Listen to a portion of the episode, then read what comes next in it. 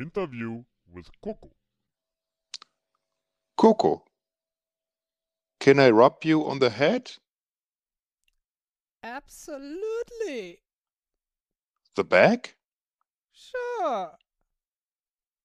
Mm, the tummy? You are forbidden to ever touch my tummy! Uh, the legs? No! The tail?